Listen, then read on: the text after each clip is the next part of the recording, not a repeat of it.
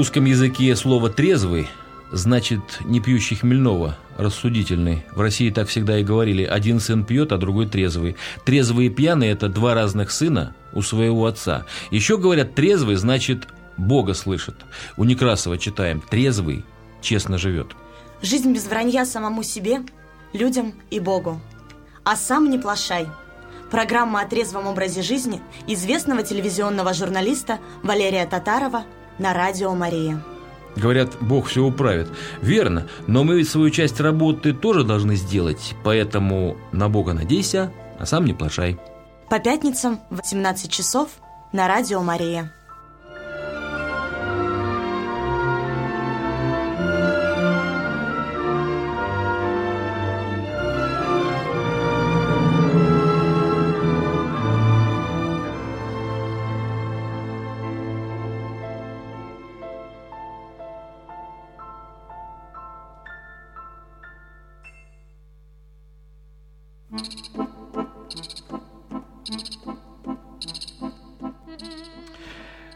Здравствуйте, дорогие друзья. Конечно же, в такой день, 19 января, я не могу начать передачу, не поздравив вас с крещением. Но не в том смысле, в котором мы поздравляем друг друга с праздниками, а глубоко и искренне я поздравляю вас с причастием к тому пути, по которому шел Христос. Вы слушаете передачу из архива «Радио Мария». Я много слышу сегодня разговоров, да и в пост вы их слышите тоже, этих разговоров, о том, как кто празднует, как кто постится, как кто отмечает. И вот и сегодня тоже нам главный редактор Алексей Пирогов сообщил, что очень много сообщений э, по СМС пришло с вопросами там, как вы празднуете, как вы можете жить и работать в такой праздник. Работаем, нормально работаем. Знаете, как всегда, если бы мы э, радовались жизни так, как в праздники – все 365 дней в году, может быть, и мы по-другому бы жили. Я не в том смысле, что праздность это безделье, и давайте бездельничать 365 дней, а чтобы настроение было такое, как будто праздник. Э, говорят, что есть э, такие места, такие братства и монастыри, где Пасха 365 дней в году. Вот представляете себя, каждый храм, каждая икона посвящена тому или иному событию церковному. И там, вот, что называется, человек может ходить по этим храмам и праздновать Пасху. Так вот, я вас искренне поздравляю с причастием к тому, о чем э, так переживал Христос, думая о нас. Я так понимаю крещение. А вчера вот был я тоже в, среди как они говорят, купающихся, купающихся. И вот эти, масса впечатлений, все эти, а ты где купался, а ты где купался. Знаете, просто какие-то разговоры пляжников, которые обсуждают э, моря после отпуска. Я не в осуждении, конечно, говорю, не дай бог. Многие, вернее, не так, некоторые из радиослушателей ловят каждое слово, чтобы возразить по поводу того, что говорит ведущий. С этим я сталкивался на телевидении, здесь тоже на радио Мария. Люди, как это говорится, пасут. Ну и правильно делают, наверное. Затем и щука в болоте или в озере, чтобы карась не дремал. Но вот сегодня такой карась, прости господи, Валерий Татаров с вами сегодня в этой программе эм, регулярный. Долгожданный гость у нас. Ну как, недолго ждали, но соскучились. Отец Игорь Лысенко, известный вам по многим передачам, по своей деятельности общественной. И он иерей э, и член клира э, церкви Рождества Иоанна Предтечи в Юках. А, в этом качестве я его недавно узнал впервые. Ну, потому что одно дело знать или там подписывать титрами да, под, под человеком, а другое дело побывать на службе вместе с прихожанами, на литургии побывать, потом послушать отца Игоря, а, который проповедует, а потом поздравить его с днем рождения, что мы сегодня опять тоже сделаем задним числом как всегда, нам 25, отец Игорь. Э, э, знаете, ладно, хороших людей много, но когда хорошие люди еще умеют выражать то, что на душе словами, а это очень непросто, ну очень непросто, поверьте мне, как человек, который работает 30 лет в журналистике, то тогда вот хорошего человека становится мало. А, то есть хочется еще, еще общаться Впрочем, я могу сказать, справедливости ради, что там не менее хороший человек еще есть, который также умеет облекать мысли в слова. А, отец Григорий Григорьев. Многим из вас известный, многими, кстати говоря, любимый, но многими и порицаемый за разные вещи. И это правильно, потому что всякий яркий человек яркий талант всегда на виду и всегда по поводу него есть мнение. Мнение у нас у всех с вами есть. И наша страна отличается, пожалуй, от других стран тем, что сколько у нас не живет народу, включая стариков и детей, все кандидаты в президенты этой страны. А, ну, в общем, предисловие я сделал. Отец Игорь, с крещением вас также поздравляю от души и сердечно. Вы где окунались? Ну, у нас мы погружались в Иордань традиционно. У нас замечательная совершенно. Я вот и ВКонтакте в своем на страничке э, выложил э, вот этот вот крест ледяной с ангелом, с лучами расходящегося света, поскольку вы понимаете, что это праздник крещения, на самом деле еще и богоявление, когда Дух Святый сошел в виде голубя, и когда раздался голос Отца, ты мой сын возлюбленный. И вот поэтому у нас э, прорубь каждый год, уже много лет, по крайней мере, больше шести лет, хотя самому храму всего шесть лет. Э, Там очень, в Юках, да? Да, в Юках очень удобно, 500 метров от храма. Мы спускаемся крестным ходом, Там две вот палатки. Володя Александров, журналист хороший из, из «Коммерсанта», звонил и говорил, что он сам болен был, не мог ну, да. погружаться, а вот, говорит, красота неописуемая. Говорит, как жаль, что тебя рядом нету. Ну, я представляю У себя. нас, знаете, вот чем отличается, как вот э, я давно просто погружаюсь в прорубь и совершенно новым выхожу. Вот я каждый раз понимаю, что без любви и без благодати э, невозможно хорошо окунуться и хорошо выйти оттуда. Вообще такое ощущение, что ты э, можешь по-настоящему вот пройти через Иордань, только утопив э, что-то в себе старое, негодное, ненужное, и получив прямо непосредственно вот от этой благодати совершенно что-то новое. По крайней мере, ну, у меня было вчера не очень хорошее, так сказать, состояние здоровья, а вот сегодня утром я просто встал совершенно другим. У меня гораздо больше энергии, гораздо больше сил, да, и гораздо больше желания жить. На эту тему о том, что не изменив ничего в себе, не добьешься изменений в жизни – разумеется, в хорошую сторону, много мыслей, размышлений, споров и в социальных сетях, и вот в общении с людьми. Такая простая мысль, казалось бы, и она многими произносится, потому что принимается. Люди произносят ее, потому что чувствуют, что в этой мысли есть что-то действительно хорошее, полезное. Но я сейчас в том числе и про себя говорю, да, я много лет говорил, что прежде чем что-то изменить, изменить сам. Но я не думал, насколько это тяжело. Я-то такой критикующий журналист, обличающий, расследования вели, там обличали с экрана с коллегами, да.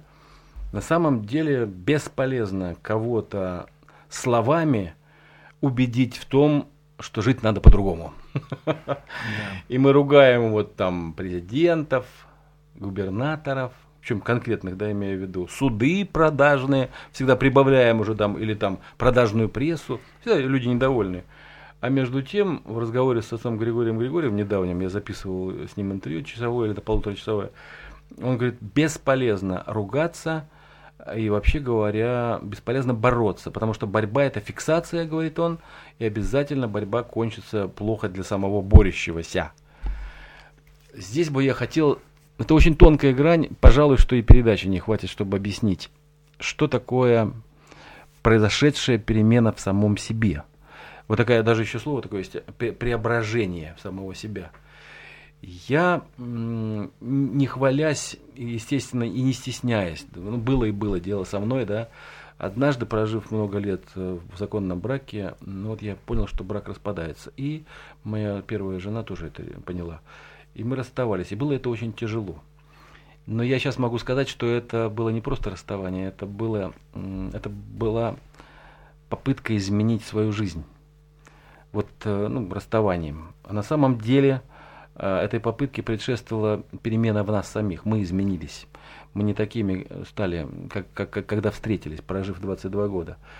И это я, опыт, вот и кто разводился, тот знает, да, это колоссальная травма для обоих супругов, да, но тот, кто понимает э, вот всю тяжесть этого периода и сложность новой жизни без той, с которой ты прожил много лет, детишек нажил, да, тот поймет меня, как вообще сложно что-либо изменить в своей жизни. Вот представьте себе, вот ни пожар, ни развод не сравнятся с, те, с той переменой, о которой нам постоянно говорят наши святые отцы, священники, о которых мы читаем в святоотеческих э, наставлениях Библии. Я думаю, что многие люди, которые открывают рот и произносят, что надо измениться самому, они понятия не имеют, как это тяжело. Я тоже из них. Но кое-что я начинаю понимать, общаясь э, со многими духовными людьми. Слава Богу, профессия позволяет это делать. Отец Игорь, как бы вы афористично определили вот эту когда перемена происходит. Вот вы видели таких людей, которые преобразились. Некоторые говорят, их даже не узнать стало, даже внешне изменились, да. Но что это за механизм такой с точки зрения вот богословия? Что это за механизм изменения самого себя? Ну, помните, э, для начала внешнее, когда апостол Павел и апостол Иоанн Богослов э, в Апокалипсисе говорит о новом небе и новой земле. И вообще новом мире. И если уж мы говорим, например, о христианах – то одной из отличительных особенностей христиан по сравнению с язычниками или по сравнению с неверующими в том, что они воспринимают земную смерть совершенно по-другому. То есть если обычно принято оплакивать умершего, считать, что это горе, это страшное. Непоправимое. Непоправимое, это страшно, это надо плакать, это надо переживать, надо бить И себя. Как же я буду жить после да, этого? Да, да, да, да, да. Ну, жалеть себя, да. На кого ты нас обычно, оставляешь. Да то для христианина все-таки совершенно другое отношение к этому. Если настоящий христианин, он понимает, что эта душа уже перед Господом. И даже если ты думаешь, что эта душа не успела покаяться или что-то оставила, то вместо скорби о нем лучше помолись, лучше сделай доброе дело. В его память, в его э, спасение, в его изменение. Потому что в том мире у Господа душа уже не может помочь себе, она может помочь только нам, как сам Господь. Он всегда вовне, он всегда отдает, он всегда дарит. И если ты попадаешь в его царство, ты живешь по его законам, законам дарения, законам служения. Поэтому они и нуждаются в нашей помощи, чтобы самим еще больше дарить. И вот это отношение, вот это изменение христианина из скорбящего, привычно э, ноющего, стонущего о том, что действительно кого ты меня покинул, ты меня чего-то лишил, я бы от тебя что-то мог получить, ты становишься дарящим, ты становишься заботящимся, и ты становишься светлым. Вы об этом говорите, не случайно упомянув тему смерти. Ведь изменение отношений к ней, стало быть, их жизни, это и есть главное фундаментальное изменение в человеке. Да? Все остальное прилагается. Да. Потому что мы говорим о вечной жизни, мы говорим mm-hmm. о Христе. И в этом смысле оно многое начинает, вот если это прочувствовать, продумывать бессмысленно, надо прочувствовать. Есть головой бесполезно, это душа должна включиться. Иногда даже вредно. Иногда даже вредно. Давайте уж Горе я, от ума, помните? Вам, может быть, нельзя этого говорить как священнику, а я скажу, э, это не иногда вредно, это всегда вредно принимать решение головой. Ну, конечно же, конечно же, и в том числе головой. Но одной головой да. принимаются самые да. ужасные решения, да. мне кажется. Да. Да? Вот Потому что самый большой да. логик – это тот самый, о котором мы прошлой, на прошлой передаче говорили, который не существует, но временно пребывает. Ну, тогда получается, что если я изменил свое отношение к жизни, своей жизни, что сложнее, чем отношение к смерти. На самом деле, вот правда, с жизнью-то очень сложно разобраться, а вот со смертью полегче. Почему? Потому что, во-первых, нам не избежать, а пощады не будет ни для кого, мы все умрем, это да. А вот сколько мы будем жить, мы не знаем. Вот, мы точно знаем, что умрем, но когда, э, точно не знаем. Поэтому о смерти решение принимать душевное, э, изменение отношения к этому, мне кажется, попроще. Конечно, проще здесь в кавычках. Надо пострадать, похоронить близких многих, поскорбеть за них, помолиться за них. И потом э, я тоже, ну как тоже, многих провожал близких, год назад очень близкого человека. Э, есть такое странное ощущение, что вот с ним все хорошо. И оно приходит не сразу, не с новостью о смерти, а, а постепенно. Ты понимаешь, что вот тебе легче, когда ты уверен в том, что ему там нормально, может быть, даже лучше, чем тебе. Я сейчас не говорю ни о количестве несу, да, мои родственники тоже этим спасались ощущением, что все там с ним будет хорошо. Уверен и видел это, что вера спасает людей от безумного горя. А, то есть горе, которому нет, казалось бы, предела и края, да, когда там, ну все, все, столько проблем, столько, вообще, да, вы правильно заметили, что в основном-то мы, когда скорбим об ушедшем, мы жалеем себя. А, с ним, под, есть подозрение, что с ним вообще все хорошо, ему легче ушедшему, но в любом случае, да, и для неверующих, и неверующих, ну, умер умер, да, не мучается. А вот нас тоска же мучает. Ну, вот. И вот мысль о посмертии, она делает страдания легче. А иногда и просто какая-то радость приходит новая о, о будущей встрече. Это, знаете, я так писал об этом на эту тему, потому что меня потрясло поведение моей дочери, когда она потеряла мужа. Я прям написал специально, что и это были слезы не у края могилы, а слезы на вокзале, как будто ты провожаешь любимого человека, с которым обязательно встретишься. А, такой у меня был образ почему-то возник. А, я понял, что с этим, вот, э, что с этим а, нам придется жить, э, с необходимостью менять свое отношение к смерти. Чем, закавычу это слово, правильнее мы живем, тем легче мысль о смерти. Я перехожу от этой темы к изменению отношения к своим грехам. Мне очень показалось, прям в сердце вошла ваша фраза, может быть, вы даже ее не вспомните, а я-то ее запомнил. Вы говорили э, там, в храме, э, вот в проповеди своей, о том, что как часто мы, осознавая свои грехи, срываем лепесточки, там с удовольствием все работаем этими садовыми ножничками, там равняем эти кустики все, да, и нам кажется, что все в порядке становится как-то, да, а корни-то этого зла в нас, греха, они остаются в земле. Даже если мы вот по самому, по самому основанию, по землю отрежем этот сорняк, который называется грех, или грех называется сорняк, да? Этот образ, э, он ваш, или вы где-то его позаимствовали? Вы знаете, я не знаю ни одного образа или ни одной мысли, которые можно было бы присвоить конкретному человеку. Ну э, любой художник знает, что вдохновение пришло. То есть Господь дает каждому из нас тот образ, ту мысль, если мы открыты, которая именно нам именно сейчас нужна. И потому что очень много и очень часто мы можем читать много интересных и умных книг. В свое время я читал по несколько книг в день. И вроде бы можно было бы сказать... Горе от ума посетило вас? Конечно, конечно. Вот. Вы слушаете передачу из архива «Радио Мария». Но в результате, если ты пока не созрел, это все будет мимо. Это будет некий объем информации, который позволяет рассчитывать какие-то события и вести себя как-то предсказуемо. Но вот для того, чтобы что-то родилось в тебе, как вот этот образ, например, да? Ведь если мы говорим о грехе, то мне в свое время пришло понимание, что грех он только один. Вот когда мы говорим о множестве грехов, это по сути своей неправильно это затемняет, вот как вот угу. то, что мы когда только делим. Это, это не то чтобы новая мысль, но она а, редко произносится вслух. Наверное. Но если мы э, Библию не только целуем, но и читаем, то мы увидим в ней, что такое грех, когда он произошел, и что произошло как последствие греха. То есть грех – это отступление и отделение себя от Бога. Вот когда Адам через Еву, а сама Ева через змея стала не доверять Богу, произошел, произошло грехопадение, то есть произошел грех. И вот это и есть корень. И почему причастие этот корень уничтожает? Надолго ли, зависит от нас, потому что мы можем, причастившись, то есть соединившись, доверившись Богу, уничтожив грех, мы можем остаться в этом состоянии, а можем опять как Иуда предать. А вот если мы не уничтожаем этот корень, то есть остаемся в недоверии к Богу, а пытаемся вот убрать последствия греха, ну то есть если мы в свете, да, мы знаем, как поступать, а если мы ушли из круга света, то мы, естественно, автоматически попадем в неприятности, в ямы, столкнемся с заборами, столкнемся с какими-то...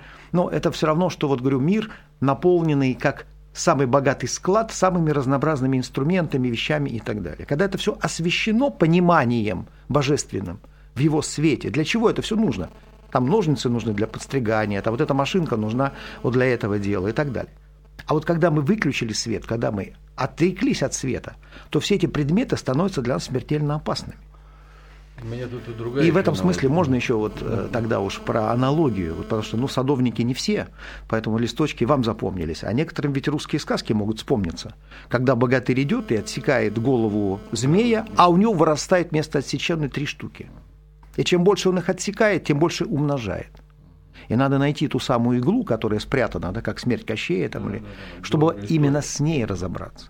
Но мне кажется, когда вот человек окончательно разбирается с чем-то, то он даже понять не может, что с ним произошло. Вот эм, я и часто здесь в эфире людям, которые хотят бросить курить, рассказывал, как я бросил курить. Бесполезное занятие, рассказывать, почему мне так легко это, да? Э, Ну, я так пытаюсь, знаете, вот э, мы же здесь не наркологи, э, и, опять же, ну, в отличие от вас, я не, не священник, имею право кое-чего и не знать. Ну, так я себя оправдываю, да. Но вот та легкость, с которой я бросил курить, да, была несравненной по сравнению с тем, как тяжело было бросать с пьянством. А, Это не может быть пересказанным опытом. Вы знаете, друзья, вот когда искренне хочешь, ну просто вот все твое естество этого хочет, то однажды ты понимаешь, что ты больше не можешь этого делать. Просто так. Ты просто не можешь этого делать. Не потому, что ты усилия прилагаешь или там или боишься смерти. Нет, просто ты... Вот сейчас вот э, я- вы бы меня спросили, если бы я был у вас на приеме, как у нарколога, да, Валерий Николаевич, а почему ты перестал пить? Мне сейчас, кстати, сейчас спрашивают, ты что, подшивался? Я говорю, да нет, как-то вот все, я свое, видимо, выпил, да. Вот эта фраза «я свое, видимо, выпил», она отвечает на вопрос полностью. У меня нет мысли об этом. Почему там, зачем? Просто мне это в жизни не нужно имея кучу возможностей. Ну, то есть вот и деньги в кармане есть, и никто за меня там не отвечает, никто за мной не следит. И, понимаете, ну вот раньше а, мы, жизнь была настолько вот тяжелая, в том смысле, что вот как этот поросенок, который желуди ищет все время в землю, в землю, с работы на работу, из эфира в эфир, да. И если оказывался вот в выходные дни, либо в самолете где-то, естественно, выпивал, потому что время есть для этого свободное, деньги есть там, да, ну вот еще завтра меня никто не будет ждать. Вот эти мысли меня неизбежно приводили к рюмке. Теперь у меня мыслей даже таких нет. При наличии тех же самых обстоятельств. То есть спросите меня, что случилось, я не могу ответить, что со мной случилось. Понимаете, я, ну, как вам сказать, я просто этого хотел. То есть вы стали новым человеком. А, дай бог. Но я просто этого всю жизнь искренне очень хотел. Может быть, больше, чем многого другого. Может быть, больше, чем всего остального. Там же эта история в, в «Сталкере», она отражена хорошо. Шли, шли, шли они Ну с да. трудными путями, кидая гайки какие-то, да, получая предупреждение в виде ветра в эту комнату, где сбываются желания самые сокровенные, и остановились. Желать-то нечего. Я бы, друзья, вот э, тому брату или сестре, кто хотел бы вот рецепта, лекарства, я бы спросил э, у вас, и этот вопрос я, кстати, услышал в фильме «Это восхождение наверх» от тренера Машкова. Что для тебя более в жизни важно? Что для тебя сокровенное, самое нужное в жизни желание? И вот если мы честно ответим на этот вопрос, ой, как мы удивимся тому, если, конечно, честно, опять же повторю, самому себе, тогда мы очень удивимся тому, как проста и велика вот то, что мы называем даром жизни, как просто и велико то, что мы живем, и как мало того, что на самом деле ценно. Э, Если вы не видели фильм, я вам рекомендую, рекламирую. Вы скажете, э, как это называется, движение вверх, надо посмотреть. Там есть поводы для здорового христианского плача, хорошего, очищающего, сходите. Но вот опять же, и к разговору с отцом Григорием Григорьевым, если человеку не удается со многих попыток бросить пить, значит не очень припекло, значит не очень хотел. Все остальное, не очень просил, все остальное у него есть. В какой бы стадии алкоголизма он ни находился. Если, конечно, это не доведенное до состояния животное существо. Такие тоже бывают случаи, уже бесполезно. Руку даже протягивать не, некому. Там нет человека. Но это, опять же, во семье Господь кого-то так осуждать. Но, собственно говоря, я выступаю, а не спрашиваю вас. Э, Вот, понимаете, вот был у нас в прошлой программе отец Игорь Хлынов, Иерей тоже. Вот он говорил о, о себе самом, как о потомственном трезвеннике. А, я спросил его, «А что такое потомственная трезвость? Он говорит, я никогда в жизни не пробовал спиртное.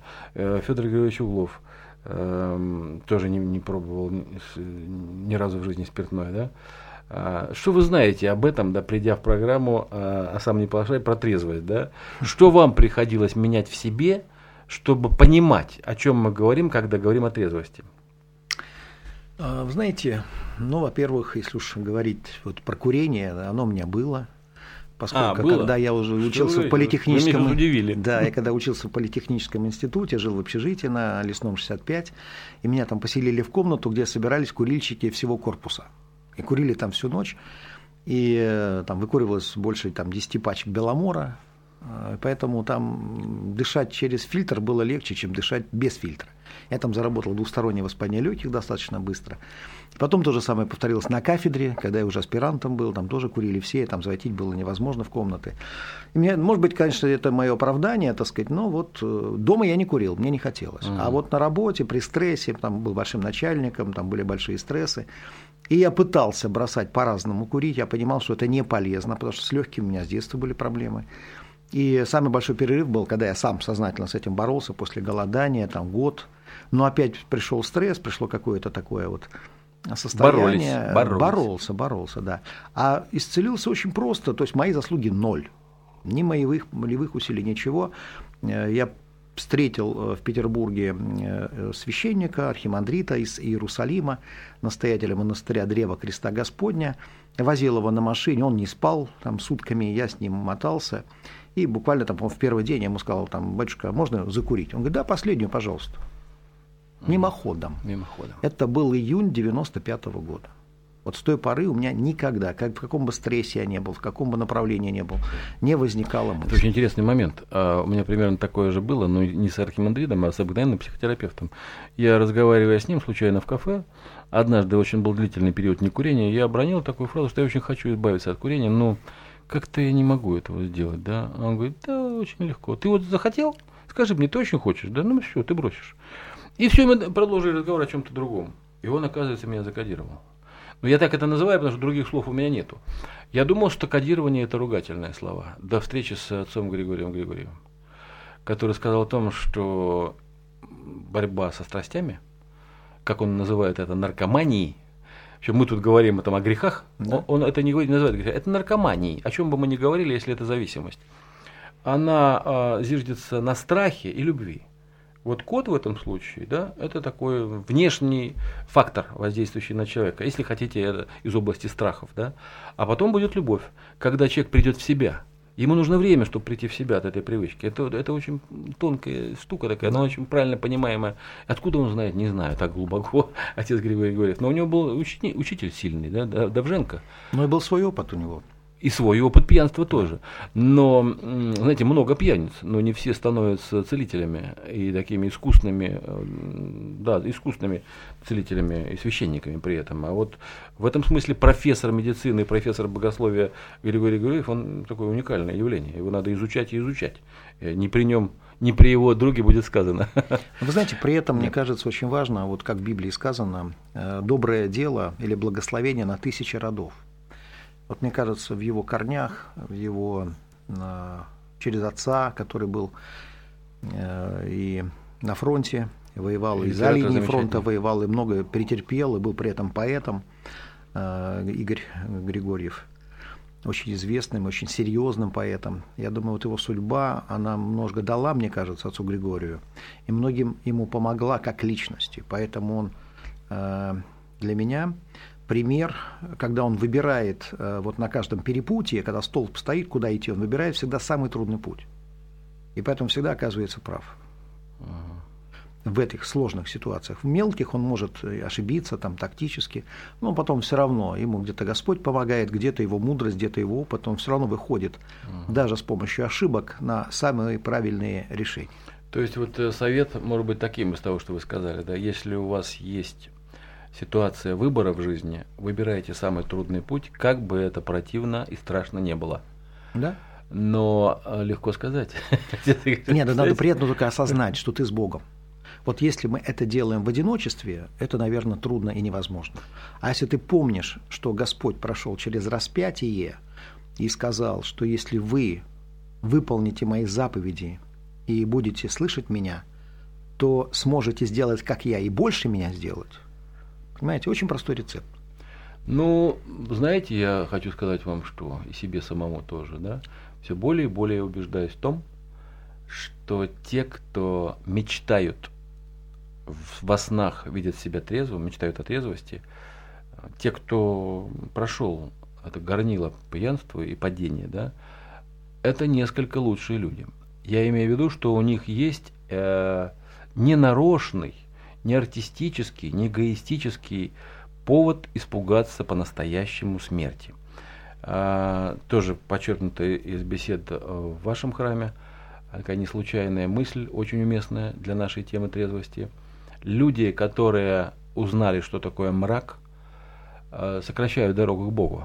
Просто ну, другого пути не, не дано им было в судьбе. Да многие так. Там есть э, проблема.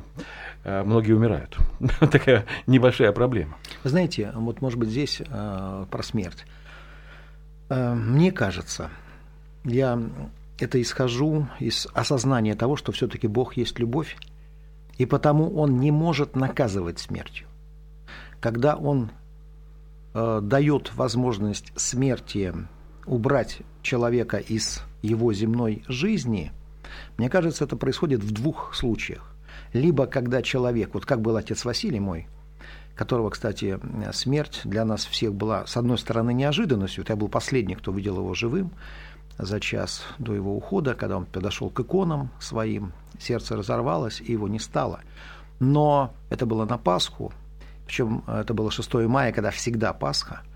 И вот мы, вспоминая его, его инсульты, его инфаркты, как ему тяжело было служить, как он тяжело Э, жил в земной жизни, но каким количеству людей, как он помог, каким светом озарил, мы понимали, что он жил последние несколько лет после клинической смерти для нас. И потому вот уход его из земной жизни мы восприняли как облегчение уже для него, для его души, которая давно созрела и которая попросила у Господа оставаться на земле ради нас. А вообще Господь забирает людей – в момент максимального созревания души.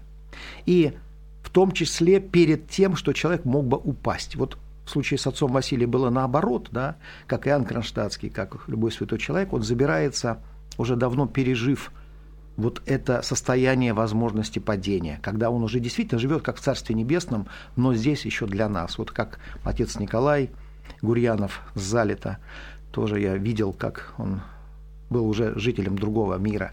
А вот когда младенцы уходят, или когда вот вы говорите, что человек, решивший покончить с пьянством, вдруг уходит, мне кажется, это происходит в тот момент созревания его души, когда, если не забрать, дальше он упадет и будет с ним хуже его душе. С детьми то же самое, потому да. что у Господа времени нет и возрастов нет. Да. Да. И он знает, что будет с этим ребенком, если он созреет, если он вырастет, и с какими опасностями он столкнется, и что с его душой может произойти. Есть два отношения к этому, два типа отношения, да. А, либо это правда, которая тяжелая, но позволяет пережить горечь утраты, а, либо это действительно правда, понимаете, просто безусловная и безоценочная.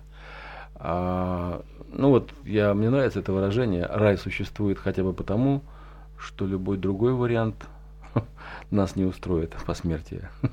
Давайте на этой мысли прервемся ненадолго. Сейчас послушаем одну песню, которую я очень люблю. Она вообще говоря о любви, но не о любви мужчины к женщине, а о любви тихой, о которой много не хочется говорить вслух, но той самой любви, которая человека преображает. Это то, что в Греции, в греческом языке называется агапа. Агапа. Вот э, агапа на стихи Шекспира и музыку Таривердиева. Послушаем сейчас, да? Олег Мамонтов нам поможет.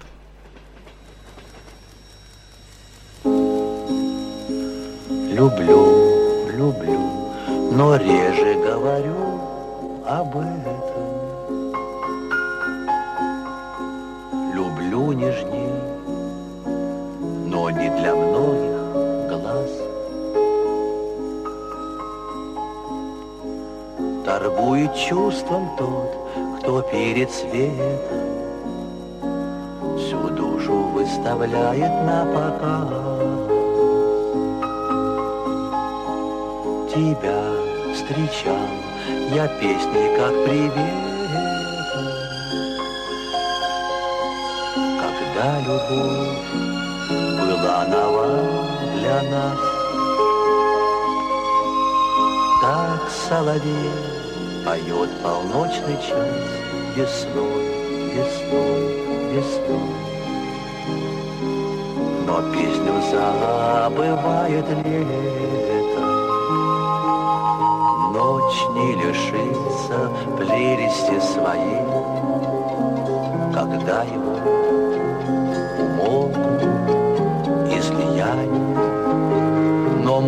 музыка, звуча со всех ветвей, обычный снав, обычный снав, обычный снав теряет обаяние. И я умолк, подобно соловью,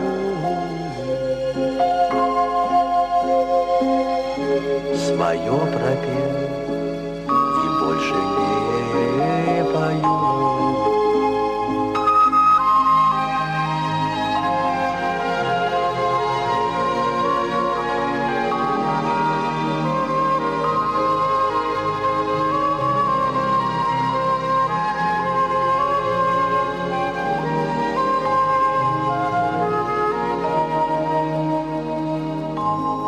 Люблю, люблю, но реже говорю об этом.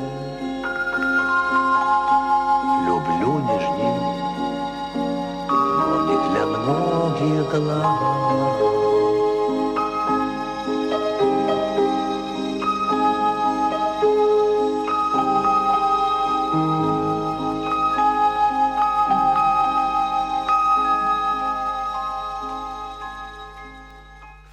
Да, мы тут вот заслушались и вспомнили и прочувствовали. Правда хорошая песня, да? Да. Я должен сказать, что Михаил Тривердиев, сейчас у нас не музыкальная программа вообще, вы слушаете программу о трезвости для трезвенников, трезвящихся и созависимых, и мечтающих о жизни с миром в душе, скажем так, да, сам не плашай.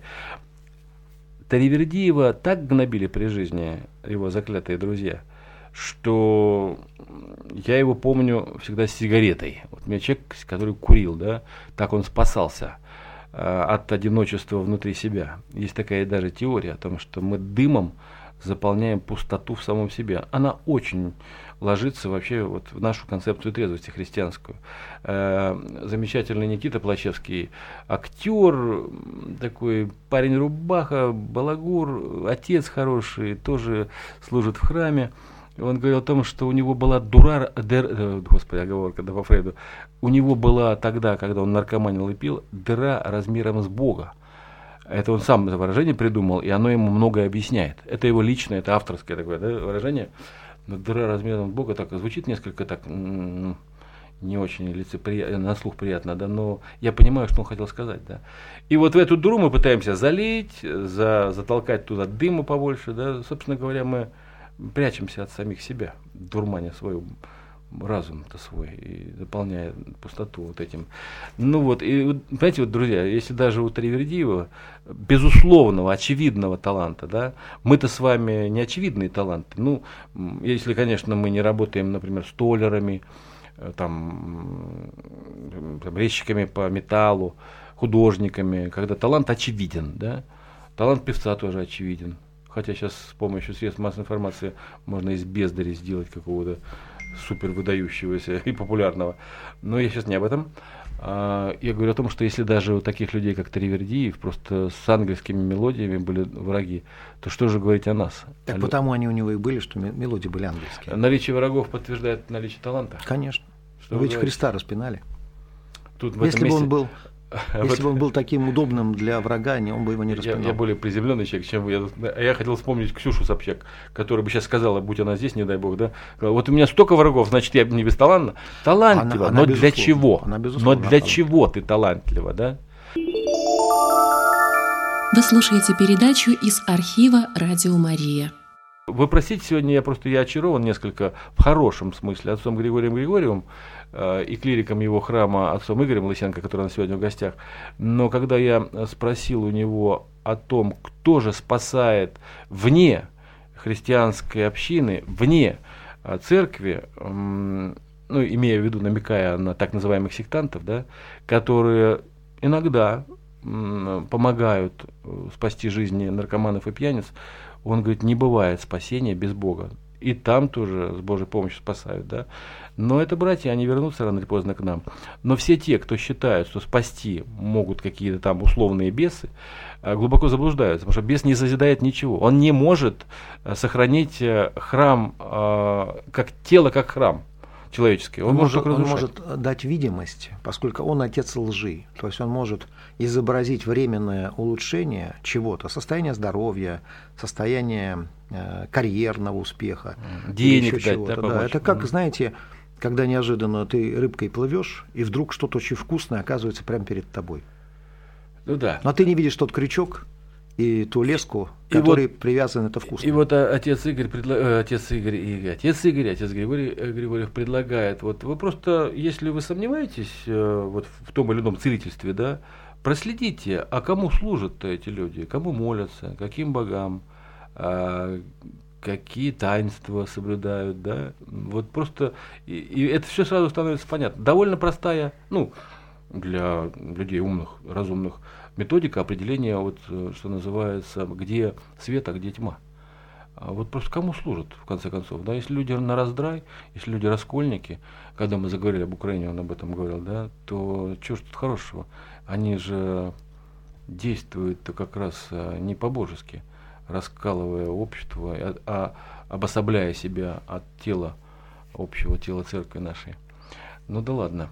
Я напомню, друзья, что нам можно звонить. Я совсем об этом как-то забыл, так увлекся собеседником, э, и вы понимаете, наверное, почему. Я даже сегодня так вот целые такие странички напечатал себе всяких выражений интересных э, по поводу разных вещей. Ну, видимо, они мне сегодня не пригодятся.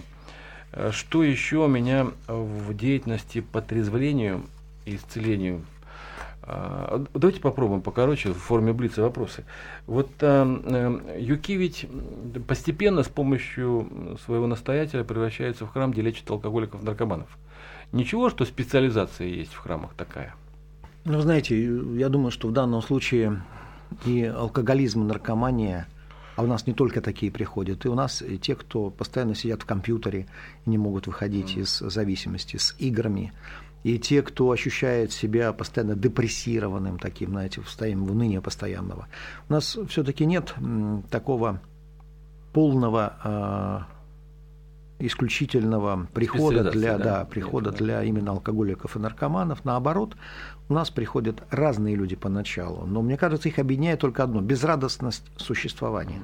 Вы заметили, что люди, э, да и я сейчас вот, когда, знаете, когда я спрашиваю, вот э, как я своих студентов э, учу, вы когда спрашиваете, не изображайте себя никого, спрашивайте от себя.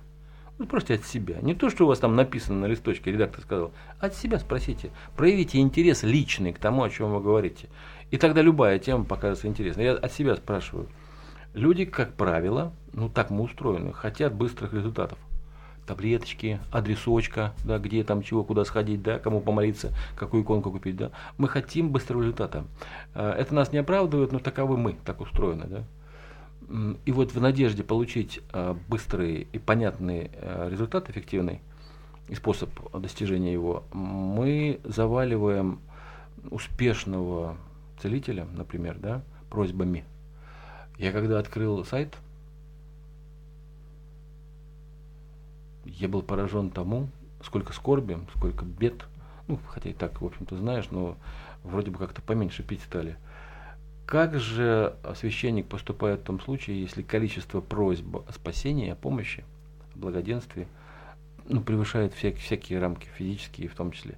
Я примерно представляю, что вы ответите с Божьей помощью, э, и все-таки э, вот люди, обращающиеся к священнику, они не потерпят отказа не потерпят невнимание к себе, они можно, уйдут. Валерий, можно я вам немножко отвечу? Немножко... Вы даже можете возразить. Нелогично. Нет, не то, что возражение, а просто приходит мысль, чтобы она не ушла, я вам немножко прервал. И, э, вот у меня такая есть методика, возникшая из практики, а не из продумывания и даже не из опыта чужого. Вот став священником, э, сначала ведь перед литургией исповедь, успеваешь несколько человек исповедовать, потом я остальным говорю, будет еще общая исповедь, а если у кого-то что-то еще останется, после литургии, пожалуйста, подходите, уже никого не задерживая, потому что э, задерживать литургию нехорошо. Многие торопятся после нее на работу, поэтому, чтобы они не чувствовали себя такими зависимыми от тех, кто хочет долго исповедоваться, чтобы не было раздражения, не было осуждения. Вот всегда очень точно. Начало в будние дни у нас в 8 утра, и э, дальше э, после, э, так сказать, причастия, после панихида, который мы всегда служим, все, кто хочет, пожалуйста, может поговорить, что-то выяснить. И вот о чем я говорю? В том, что когда успеваешь несколько человек исповедовать, и потом у нас после Евангелия всегда есть небольшая проповедь. Мы не оглушаем людей долгими проповедями, это несколько минут. Они выложены в том числе у меня ВКонтакте, у отца Григория, они выкладываются на сайте храма. И э, когда мы говорим о евангельском тексте и говорим его пропуская через себя, почему-то всегда оказывается, что в этом сегодняшнем тексте отвечается на тот вопрос – который задается в большинстве исповедующихся. И потом, когда вот после уже причастия, когда после целования креста, я говорю, кто-то остался еще поговорить, обычно никто не остается. Они говорят, вы знаете, а вы нам уже ответили. Да, да, бывает такое, да. И получается, что вроде бы количественно там 50-60 человек, ты успел там не больше 10 исповедовать до начала литургии, а потом все остальные получают от Бога ответ, не от тебя. Поэтому вот это по поводу того, как священнику можно поступать. В этом смысле «а сам не плашай», надо читать Библию. Вы сегодня произнесли, наверняка вы произносили это, эту фразу, но она стоит того, чтобы ее напомнить здесь же и сейчас. Вы сказали, не обращаясь к радиослушателям, не только целовать Библию, но еще и читать ее. А я бы добавил еще не только читать, но и пытаться понять притчи, которые там изложены простым, понятным человеческим языком. Мы вчера с детьми читали притчу о сновидце и Асафе. Слушайте, ну это просто, это просто про сейчас. А, один из одиннадцати братьев оставался дома, был любимым сыном отца. Они возревновали, решили его убить а он оказался действительно великим да, пророком. Да. Прекрасный а, Иосиф. Да, представляете, ну вот, и эти злые братья завидовали ему, ну вот просто как сейчас все. Да. А это же ветхозаветная история, по да, сути дела, да? Да, да? Это прошло больше, чем 2000 лет, и все да. так, как и раньше. Эм, а человек не меняется в своей основе. Вот он как сотворен, так и есть. Когда мы говорим о прогрессе, э, прогресс – это о внешней оболочке инструментальной, которая обычно, развиваясь, уменьшает наши с вами возможности.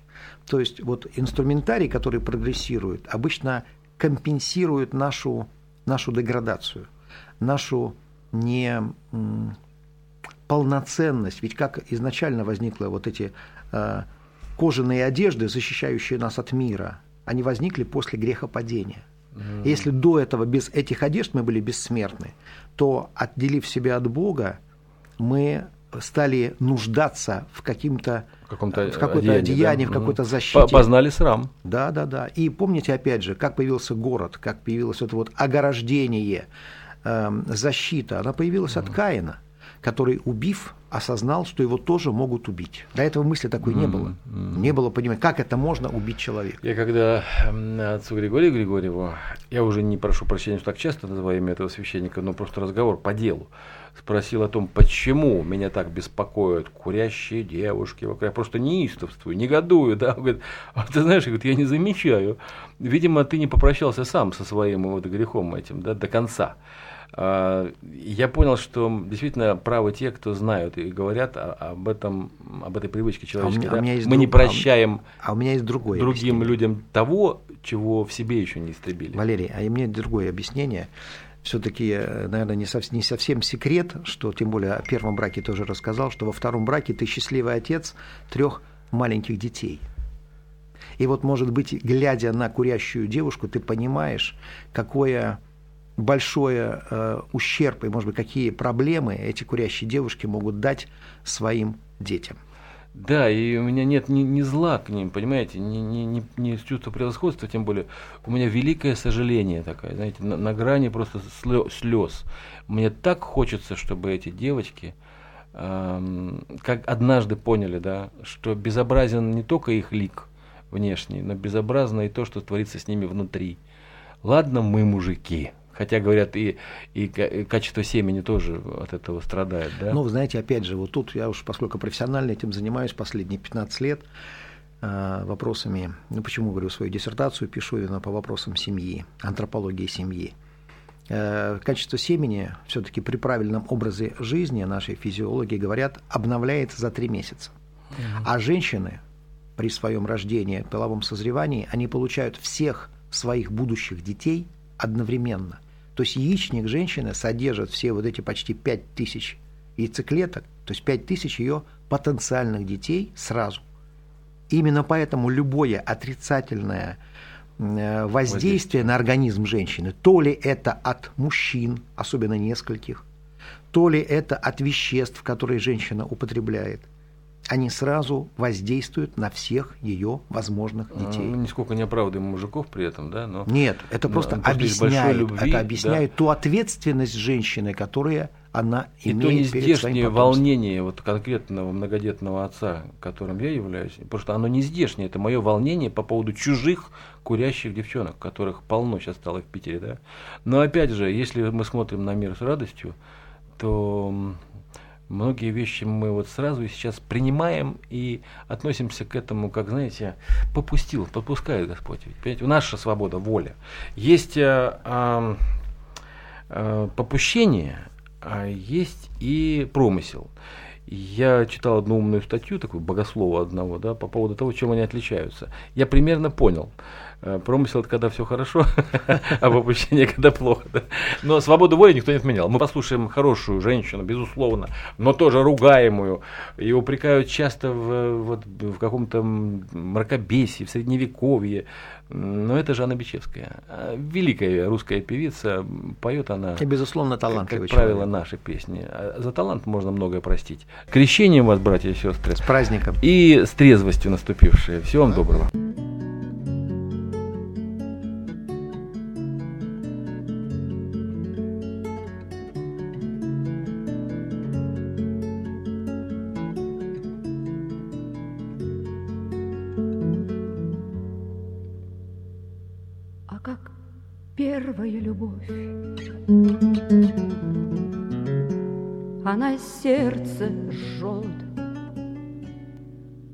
Вторая любовь. Она к первой льнет А как третья любовь. Ключ дрожит в замке Ключ дрожит в замке Чемодан в руке. А как третья любовь. Ключ дрожит в замке Ключ дрожит в замке Чемодан в руке А как первая война? Да ничья вина. А вторая война? Чья-нибудь вина. А как третья война? Лишь моя вина Моя вина Она всем видна А как третья война Лишь моя вина А моя вина Она всем видна. А как первый обман Да на заре туман А второй обман Закачался пьян. А как третий обман Он ночи черней, он ночи черней Он войны страшней. А как третий обман Он ночи черней, он ночи черней Он войны страшней. А как первая любовь Она сердце жжет а вторая любовь Она к первой льнет, а как третья любовь Ключ дрожит в замке, ключ дрожит в замке Чемодан в руке, а как третья любовь Ключ дрожит в замке, ключ дрожит в замке чемодан в руке.